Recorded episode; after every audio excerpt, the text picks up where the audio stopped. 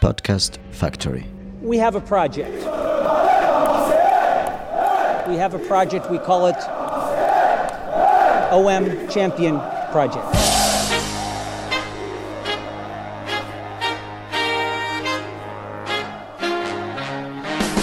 Marseille Champion Podcast. Podcast.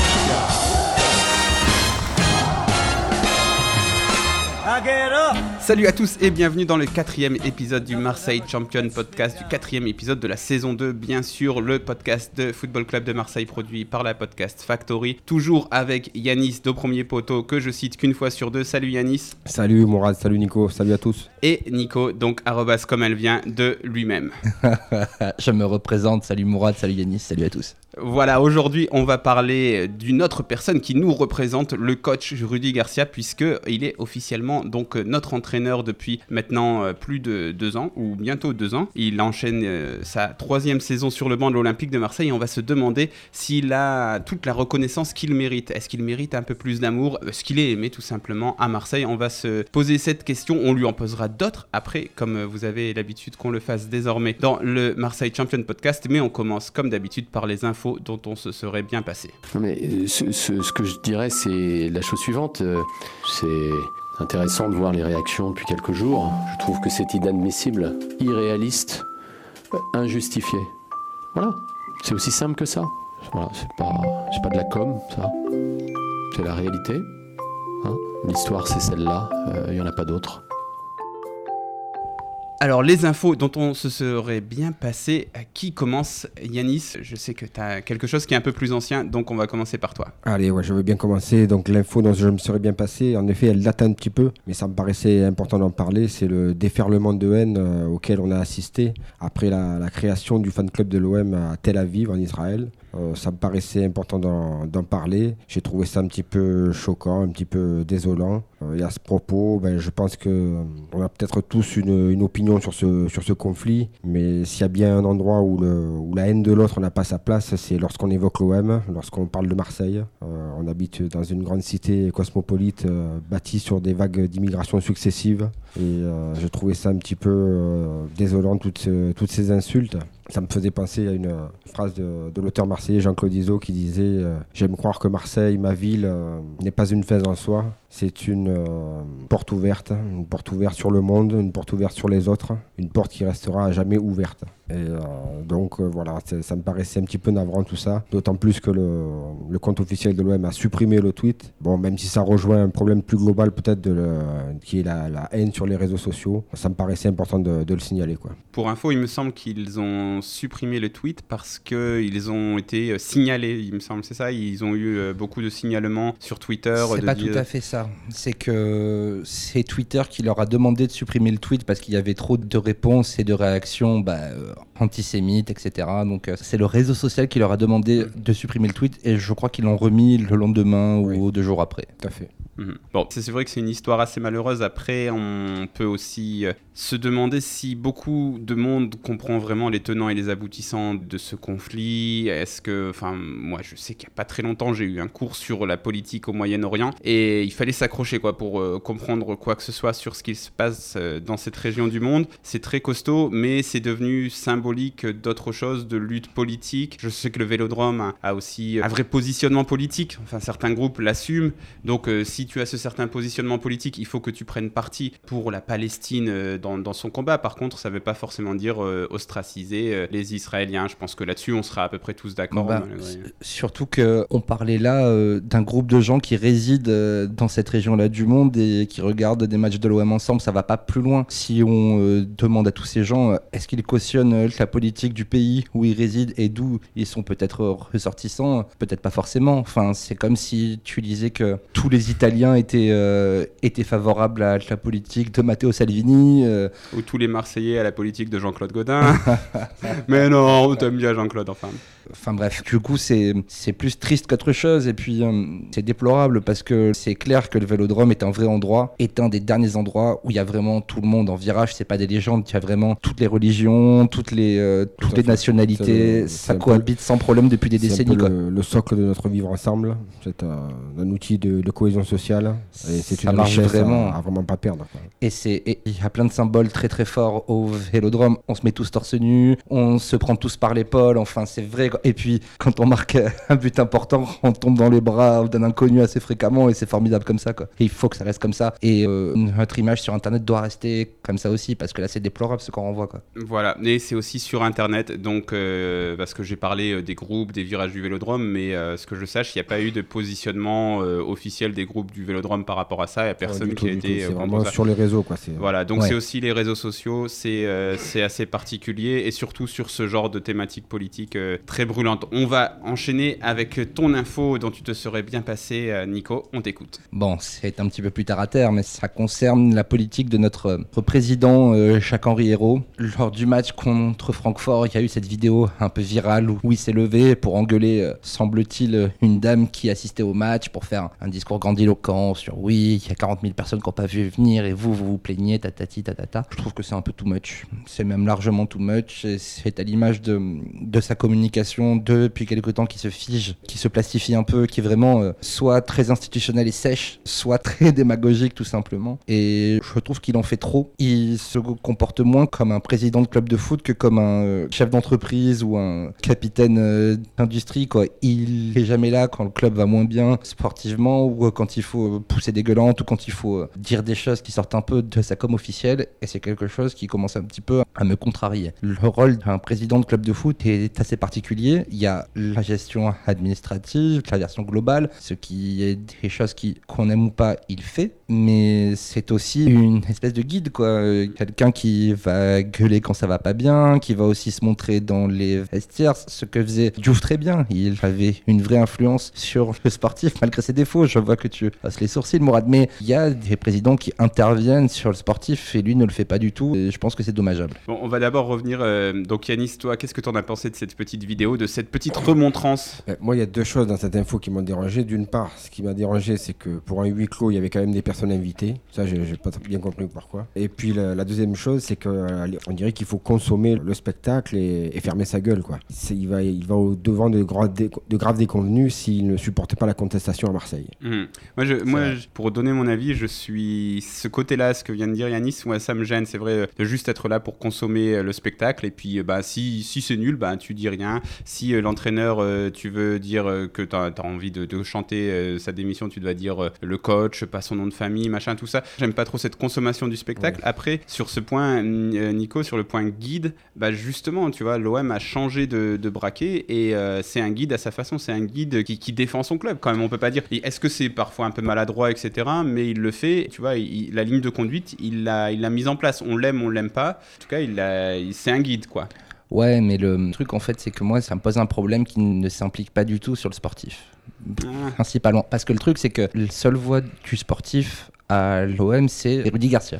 Mais, mais, mais justement, bah, moi, quand j'ai haussé les sourcils, c'est pas parce que tu as parlé d'un autre président qui, dont il ne faut plus parler, Pape Diouf, mais euh, surtout parce que tu as dit il s'implique pas dans le sportif. Il, y a, fut une époque où justement on reprochait au président de s'impliquer dans le sportif. On voulait euh, que l'entraîneur ait les coups des franges pour faire les choix qu'il voulait faire. Qu'il, euh, on voit par exemple, prenons Nantes, un Nantes, Valdemar Kita, il s'en, occupe trop quoi. T'as envie de lui dire, enfin moi si j'étais supporter nantais, Valdemar Kita, d'après certains avec ses UV et sa manière de virer les coachs tous les trois mois, il t'as pris sur le système quoi. Donc bon, Yanis? Et puis, euh, je, je pensais que c'était un petit peu mise en scène. Enfin, je sais pas ce que vous en pensez. Mhm. Oui. Mais je crois que clairement. Ni- Nico, tu l'avais relevé sur ton, sur ton compte Twitter.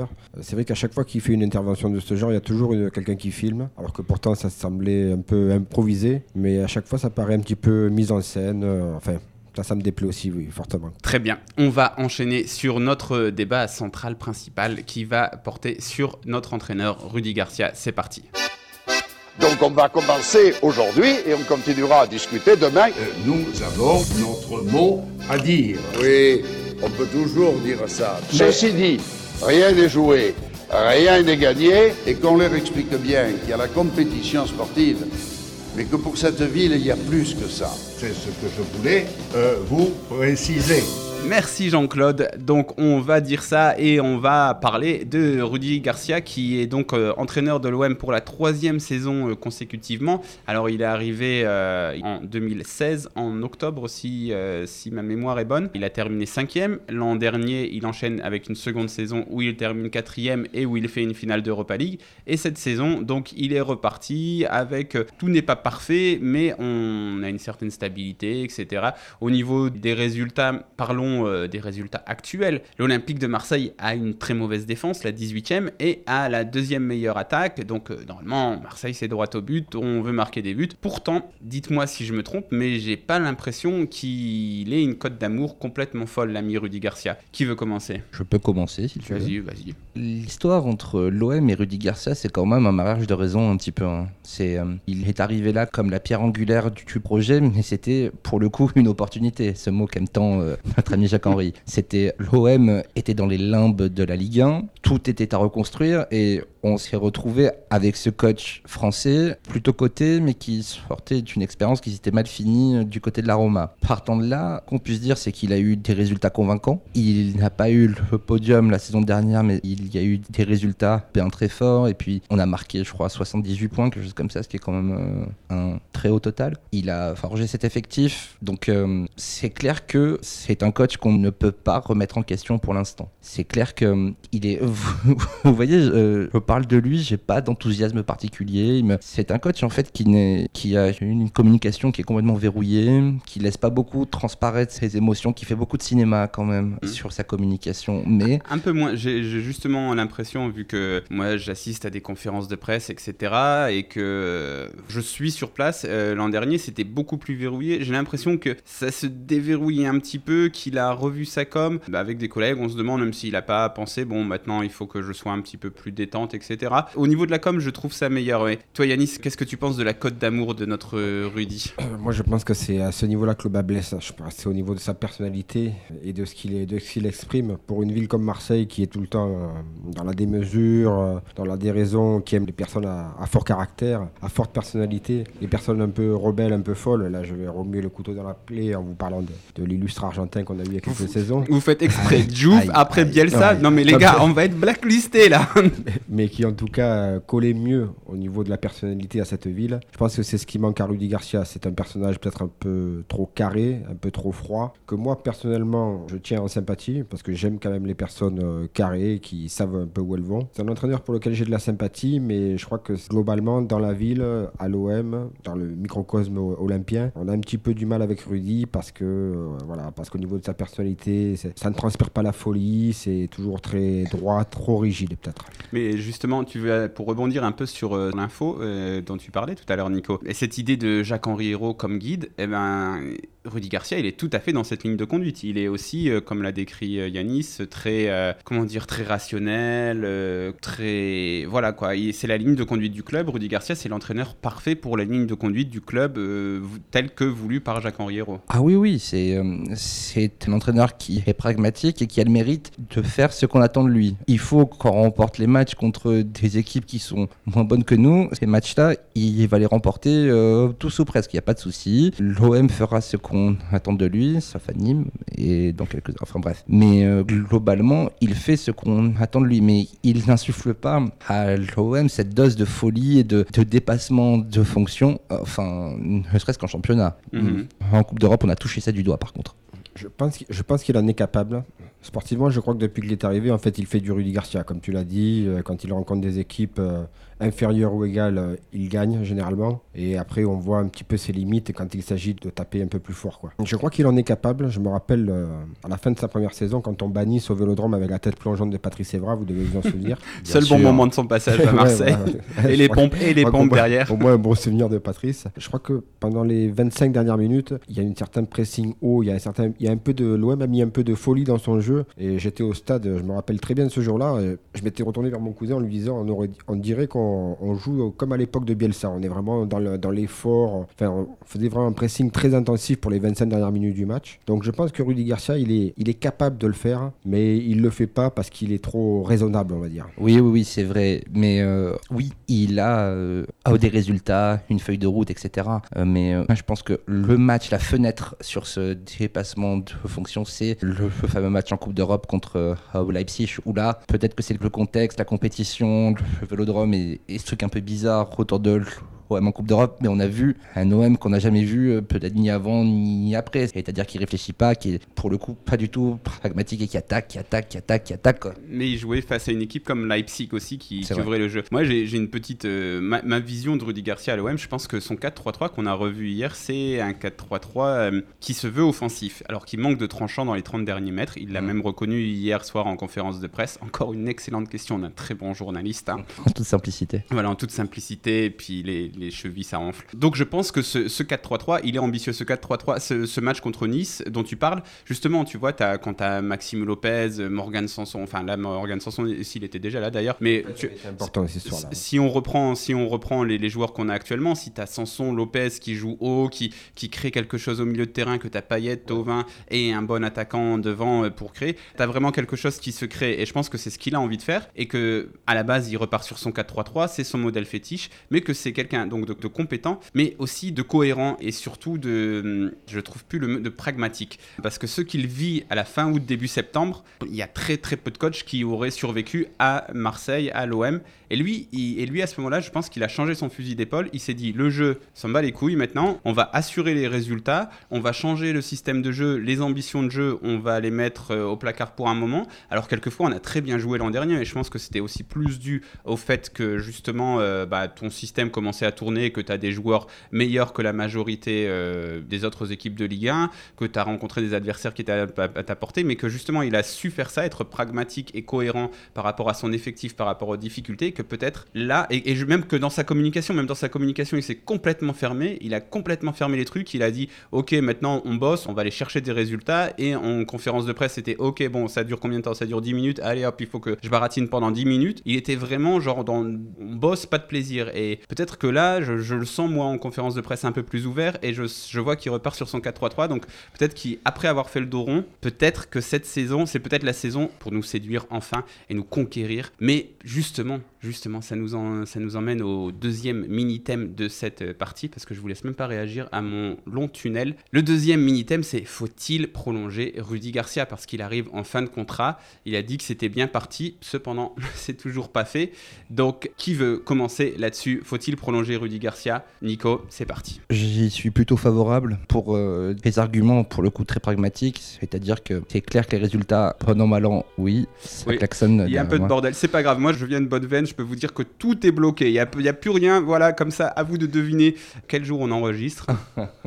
non, donc je reprends. Je pense qu'il faut maintenir Rudy Garcia parce qu'il a des résultats, il est bien installé, cet effectif, bah, c'est lui qui l'a forgé quand même. hein. Il a ses joueurs, euh, c'est un effectif qu'il connaît, qui tient, etc.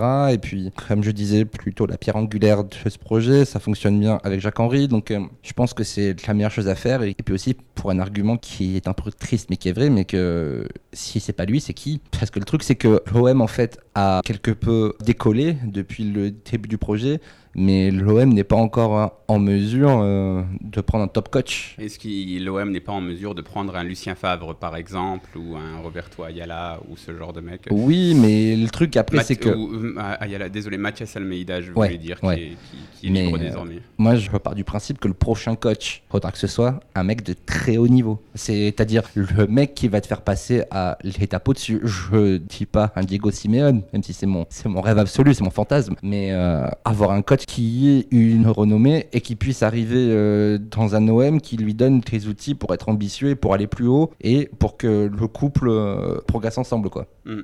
Et toi, Yanis, qu'est-ce que t'en penses? Faut-il prolonger Garcia? Moi, vous vous en doutez, euh, j'aime les entraîneurs qui ont des résultats. Par résultat, euh, je parle de ligne au palmarès. Quand je regarde le CV de Rudy Garcia, euh, je vois un doublé Coupe Championnat en 2011 avec Lille, un trophée des champions. Je vois deux places de vice-champion avec la Roma en 2014-2015. Bon, je vois une finale d'Europa League avec l'OM, c'est pas rien, Mhm. mais c'est pas une ligne au palmarès, une finale d'Europa League. Mhm. Rappelez-vous le cheminement, la dernière fois qu'on a gagné des titres, le cheminement, on avait eu Jean Fernandez, après on avait eu Eric Guéret. On était Albert monté Raymond en- entre deux. Ah. Albert Raymond entre Ah deux. oui, entre- Bébert, on te salue. Oh, tu, tu- tu vas nous écouter au bar des Madés. sans, sans compter les petits coachs intermédiaires. Il nous a mis sur le podium, Albert, hein, juste, je dis ça comme ça. Avec est- une équipe qui aurait sans doute pu faire beaucoup mieux. Mais bon, continue donc. On était monté en gamme de Jean Fernandez en passant par Eric Guérez pour finir avec, euh, à gagner par, avec Didier Deschamps. Donc euh, je pense que enfin, j'ai toujours été favorable à l'idée que Rudy, même s'il nous amène en Ligue des Champions, je crois qu'il il faudrait passer le relais, changer de cycle et voir plus haut. Après, comme dit Nico, il faudrait prendre un top coach, mais les top coachs qui te font gagner dans le football actuel, euh, il n'y en a pas des masses. Je crois qu'on peut presque les lister sur les doigts d'une Et main. surtout qu'ils vont te faire gagner contre ce, ce truc hors catégorie qui est Paris, quoi. C'est ça le problème, c'est que. Tout à fait. Parce que peut-être que peut-être que Garcia, si t'as pas Paris, peut-être que c'est un coach qui peut te faire gagner le championnat. Il l'a déjà fait quand Après, tu sur- avais sur un le- nivellement des valeurs. Peut-être, mais sur le, sur le CV de Rudy Garcia, il y a aussi toute une ribambelle de, de chocs, de rendez-vous importants, où il prend souvent des volets, que ce soit en Ligue des Champions. Avec la avec-. Avec nous aussi, d'ailleurs, hein. euh, la gifle 5-1 à Paris, euh, de douloureuse mémoire, à la fin, elle restera quoi. On a pris plein de volets de 4, de 5, de 6 buts, Et, c'est euh, arrivé plusieurs fois. hein. Mais, mais, mais tout ça, j'ai l'impression aussi que c'est derrière. Parce que moi, donc, je l'ai beaucoup critiqué aussi, Garcia. Pas, au tout début, je suis très content de le voir arriver pour toutes les raisons que vous avez énoncées. Et puis au bout d'un moment, je me dis, mais avec ce mec, en fait, on va toujours se prendre des volets contre les gros. Et euh, je pense que le déclic, c'est euh, contre, avant le match contre Paris, j'avais dit, j'y crois pas parce qu'on a Rudy Garcia. S'il n'y a pas Rudy Garcia, j'y croirais. Et puis au final, on est passé à ça de, de, battre Paris, en grande partie aussi grâce au plan de jeu de Rudy Garcia. Donc euh, en fait, quand tu l'attends plus, il te surprend. Moi, je pensais que qu'il allait, je pensais qu'en Ligue Europa, t'allais rien faire. Là, je pensais qu'on repartait sur le 4-2-3-1, machin, tout ça. Euh, tu pépère, euh, pépère Albert et qu'on allait continuer là-dessus. Et puis finalement, voilà, il change son système de jeu, il devient un peu plus ouvert. Là, en fait, il, il commence à me séduire un petit peu, mais pour donner mon avis, moi, je pense qu'il faut qu'il parte, même pour lui, parce que si il nous amène en Ligue des Champions, moi, je pense que Rudy Garcia, c'est un super entraîneur pour commencer un projet, pour mettre des bases. C'est exactement pour, ça. Pour te remettre dans le haut de tableau. C'est ce qu'il a fait à la Roma, parce, qu'on, parce que maintenant on se dit, ah, ça s'est mal terminé avec la Roma, mais quand il arrive à la Roma, le club, enfin Yanis, tu confirmeras, il Voilà, bah, était. son- non, mais son c'était le passage, bordel, quoi. son passage à la Roma, même si c'est peut-être un peu mal terminé, il est globalement très positif. Et, et il les laisse dans le haut de tableau. Donc Il là, Aujourd'hui, s'ils en sont là, c'est un peu les fruits de son travail à lui pendant 2-3 ans. Quoi. Voilà, moi je pense que par exemple, s'il nous laisse en fin de saison en Ligue des Champions, il part, il aura réussi sa mission et il peut euh, prendre, euh, je sais pas, une sélection nationale, un autre gros club et qu'on gardera un bon souvenir de lui. Par contre, s'il reste, j'ai peur qu'il fasse la saison de trop et, Eh oui. et, et je pense que peut-être euh, qu'on qu'on n'est peut-être pas en capacité de prendre un top club, un, Diego,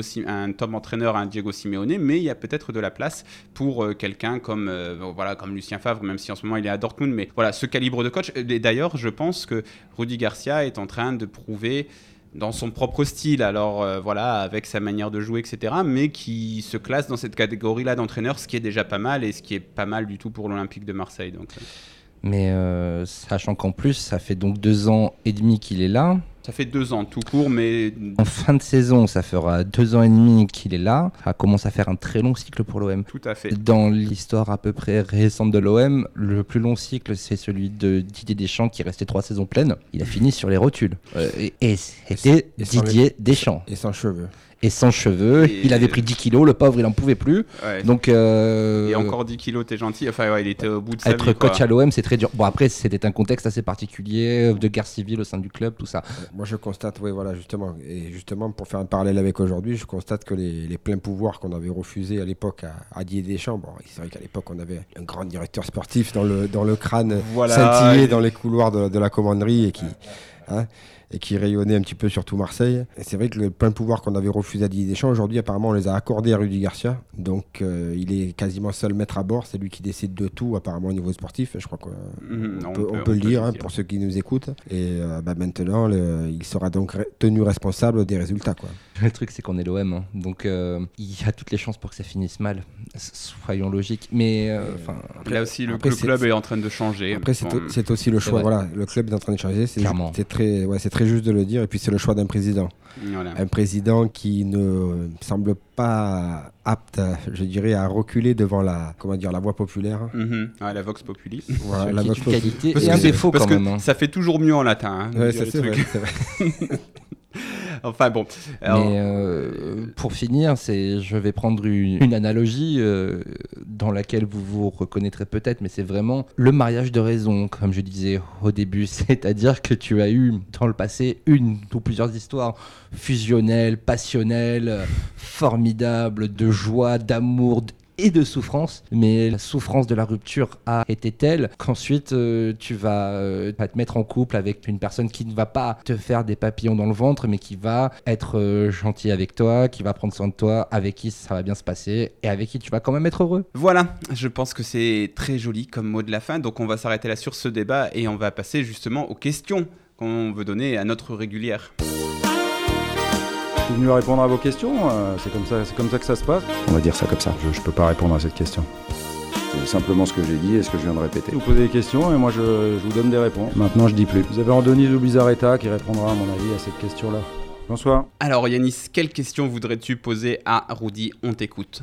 Alors, en ce début de saison, on a assisté un petit peu à ce que j'appellerais euh, la mutation de, de Florian Thauvin. On a un attaquant qui désormais est beaucoup plus tueur, qui semble euh, obnubilé par euh, ses stats. Par contre, je le trouve un petit peu euh, moins altruiste et un petit peu moins impliqué dans l'animation offensive et le, jeu collectif. Et j'aurais aimé poser la question à Rudy doit-il être un petit peu recadré ou est-ce que ça vient de lui? Enfin, que faire enfin comment analyser le, début de saison de, de Mhm, ok.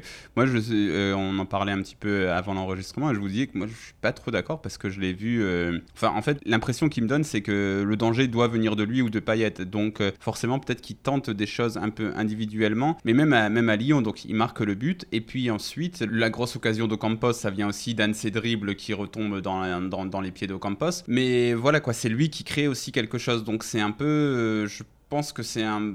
Je, je sais pas s'il est devenu plus individualiste. Qu'est-ce que t'en penses, Nico? Quand même un peu cette impression, moi aussi je le reconnais, que il veut faire un peu la décision tout seul, surtout quand ça va pas bien.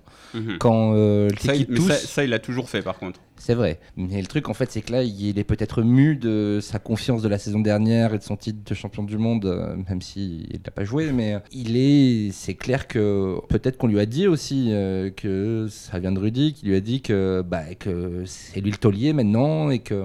Et que c'est le meilleur joueur et que c'est lui euh, qui marque des buts et ce qui, d'une certaine façon, produit aussi des résultats parce qu'il a marqué 6 buts en 7 matchs et qu'il est vraiment très très bon euh, dans la surface maintenant. Donc, euh, moi, oui, j'ai cette impression qu'il va plus prendre la balle et euh, essayer de, euh, de partir au but plutôt que de combiner avec Payet, avec Mitro ou avec Sakai. Quoi. C'est Oui. vrai. J'y prêterai attention, j'y prêterai attention. Et puis, euh, le cas échéant, je demanderai à, je demanderai à Rudy. Ouais, non, c'est- euh, juste pour compléter ce que disait Nico, c'est vrai que je, il y a aussi, on peut s'interroger aussi, aussi au niveau de sa non-relation avec Mitroglou, quoi. Si Oui, on, oui, oui, oui. on dirait que, enfin, moi, c'est les- l'impression que j'ai en regardant un petit peu les, les regards, les attitudes, quand euh, les célébrations, on dirait que les deux hommes ne, ne s'aiment pas, quoi. Oui, oui, non, mais euh, c'est plus ou moins connu qu'en gros, il y a un certain petit clan qui préfère jouer avec Germain qu'avec Mitro. C'est euh, Florent Thauvin, c'est Morgan Sanson et c'est Maxime Lopez qui sont très très potes avec Germain et qui voient Mitro comme un, comme un aimable étranger. Quoi. Je, Et je, il y a je que sais pas. Ça, j'en ai jamais eu la confirmation vraiment. euh, Enfin, c'est sûr que Dimitri Payet est beaucoup plus. Enfin, après, c'est un passeur et Mitroglou, c'est aussi ce dont il a besoin. Je pense que après, vous avez souvenir de beaucoup de passes décisives de Florian Thauvin pour Valère Germain. Je le demande parce que vraiment, peut-être qu'il y en a. Ça me vient pas comme ça, mais euh, enfin, oui, non, c'est une bonne question. Je, je peux pas confirmer ça. Je pense que le côté individualiste de Florian Thauvin, euh, qui Oui, est peut-être. Il euh, s'affirme mois après mois, quoi. qui, qui est peut-être qui est peut-être en train de s'affirmer existe toujours quel que soit l'avant-centre. Mais, Mais c'est peut-être une bonne chose. Peut-être qu'à terme, on pourra l'essayer en pointe, pourquoi pas quoi. Après, on panier qu'il qu'il devient redoutable euh, dans les 20 derniers mètres. hein. Voilà, parce que je sais pas s'il est encore me- meilleur buteur du championnat, mais il l'était avant Oui. cette journée. Oui, oui. Parce que j'ai pas regardé ce qu'a fait Paris encore, je vais regarder ça ce soir. Mais je sais, enfin j'ai vu qu'ils avaient On encore claqué 8, 10 buts, enfin je s'en ouais, on s'en fout. Même plus. Donc euh, Nico, quelle question voudrais-tu poser à Rudy? Cher Rudy, moi j'aimerais lui poser une question sur euh, les absences qu'a l'équipe dans quasiment tous les matchs. Par exemple, au Vélodrome, j'ai noté sur ma fiche, on fait des premières périodes indigentes contre Toulouse, contre Rennes, contre Guingamp et puis donc euh, contre Strasbourg sur ce dernier match. Plus sur euh, la première période à Nîmes où on a été lamentable. Puis euh, j'ai constaté aussi des espèces de trous d'air euh, contre Lyon et contre Monaco, où là c'est plus en deuxième période où on s'arrête de jouer pendant 20-30 minutes. On prend deux buts en 20 minutes contre Monaco, on sait pas pourquoi. On prend trois buts en 20 minutes contre Lyon, c'est lamentable. Et j'aimerais savoir d'où ça vient. Est-ce que c'est un problème physique, ce qui est possible vu la préparation compliquée Est-ce que c'est un problème de concentration Et ça, c'est déjà plus énervant. Ou est-ce que c'est un problème de suffisance Ou là, ce serait carrément euh, très très très très grave. Et euh, moi j'aimerais qu'on soit euh, consistant sur un match et qu'on ait plus de maîtrise et qu'il n'y ait pas en fait ces baisses d'intensité parce que c'est insupportable. Contre Lyon, certes on fait pas un très bon match, mais en première période on coule pas. On rend coup pour coup, on revient un partout, on a plus d'occasion de ça passe. Mais pendant 30 minutes on est absent et c'est pathétique. Contre Monaco, c'est pareil, ça nous coûte presque le match alors qu'on est largement meilleur qu'eux. Contre Monaco, tu as surtout un joueur qui est absent, quoi, parce que j'ai l'impression que c'est presque le match le plus abouti. Tu as un joueur qui te plombe et après tu mets un, as un peu de mal à t'en remettre, mais tu t'en remets. Je pense que à ce niveau-là, mais c'est une très bonne question. Je pense que c'est même une question à laquelle il pourrait répondre ça.